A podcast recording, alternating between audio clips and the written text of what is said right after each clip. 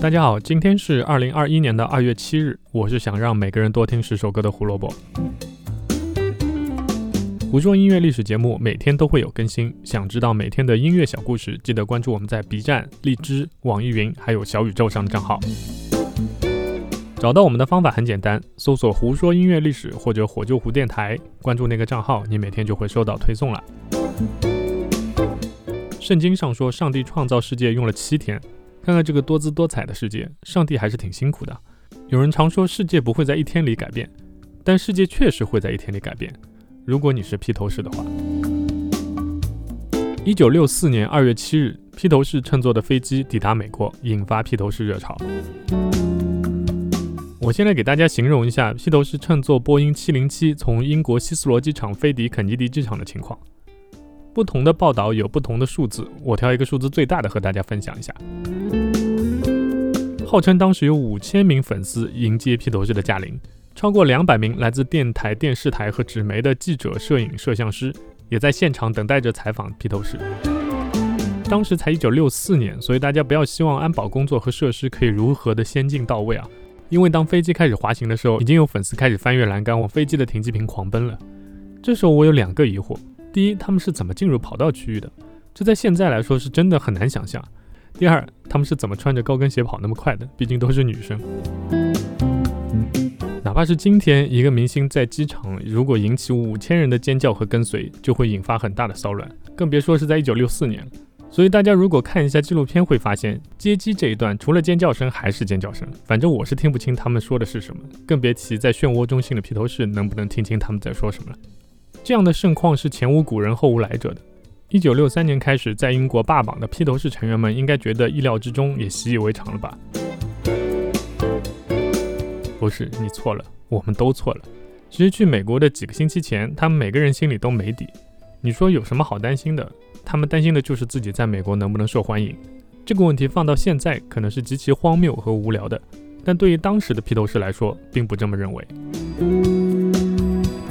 当时 EMI 旗下的 Capital Records 在一九六三年一整年几乎没有为披头士做过任何的宣传，而美国的报纸媒体对于披头士在英国走红基本上都是冷嘲热讽的态度，标题都是新的疯子、甲壳虫病在英国肆虐等等，用的词语也全部都是感染啊等等负面的词语。坐拥全球第一大唱片市场，美国媒体根本不在意这来自利物浦的四个小屁孩。一九六四年的美国几乎已经不在意摇滚乐了。Buddy Holly 死了，Chuck Berry 第二次进了监狱，猫王去当兵了。所以当 DJ Alan Freed 在节目里播放披头士的《I Wanna Hold Your Hand》的时候，美国疯了，所有的唱片行瞬间被询问这张唱片的电话淹没。但是他们手上就是没货呀，因为 Capitol Records 还没来得及发行这张唱片呢。这个时候 Capitol Records 才醒了过来，修改计划，提前三周发行了这张单曲。那时候已经是一九六三年的十二月。美国厂商不作为，披头士自然对美国市场也有点担忧。一九六三年九月的时候，吉他手乔治·哈里森还去美国伊利诺伊斯州探望过自己的一个姐姐路易斯。回来以后，他对乐队其他三个成员说：“他们压根儿不知道我们是谁。我们要在美国走红，看起来很难。”但是事情就在出发去美国的几个星期前发生了巨大的逆转。一九六四年一月十七日，披头士四个人刚结束一场在巴黎的表演，就被经纪人 Brian Epstein 召集到了酒店房间里面，因为他刚接到了一个从 Capitol Records 打来的电话。披头士的单曲《I Wanna Hold Your Hand》在钱柜杂志排行榜上拿到了第一，销量已经超过了二十五万张。这也是我们今天要推荐的歌曲。披头士的几个人听到这个消息，坐在地上都已经傻眼了，根本说不出话。美国市场相比英国市场要大太多了。英国三十万张已经是金唱片，这首单曲在英国卖到最后也就二十多万张，而美国只用了三天。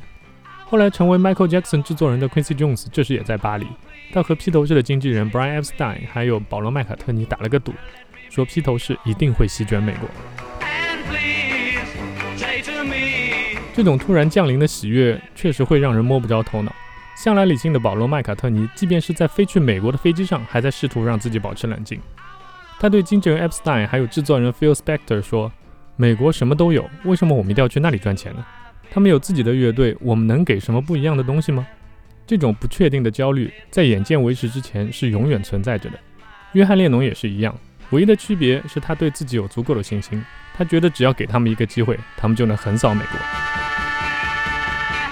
当飞机靠近候机楼，一行人走到飞机舱门口准备出去的时候，听到了一种很响的声音，他们以为是飞机引擎还没有关闭，其实那是外面几千粉丝的尖叫声。舱门打开，看到外面混乱的场面，乌泱乌泱的人群和记者。保罗·麦卡特尼下意识地问了一句：“这是来接谁的？”面对这种发言，我只能说，请大家把凡尔赛打在公屏上。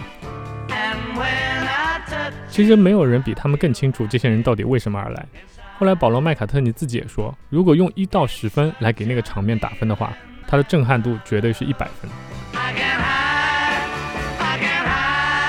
好了，我们今天的故事就此打住。胡说音乐历史，音乐让每天更重要。明天我们要说 television。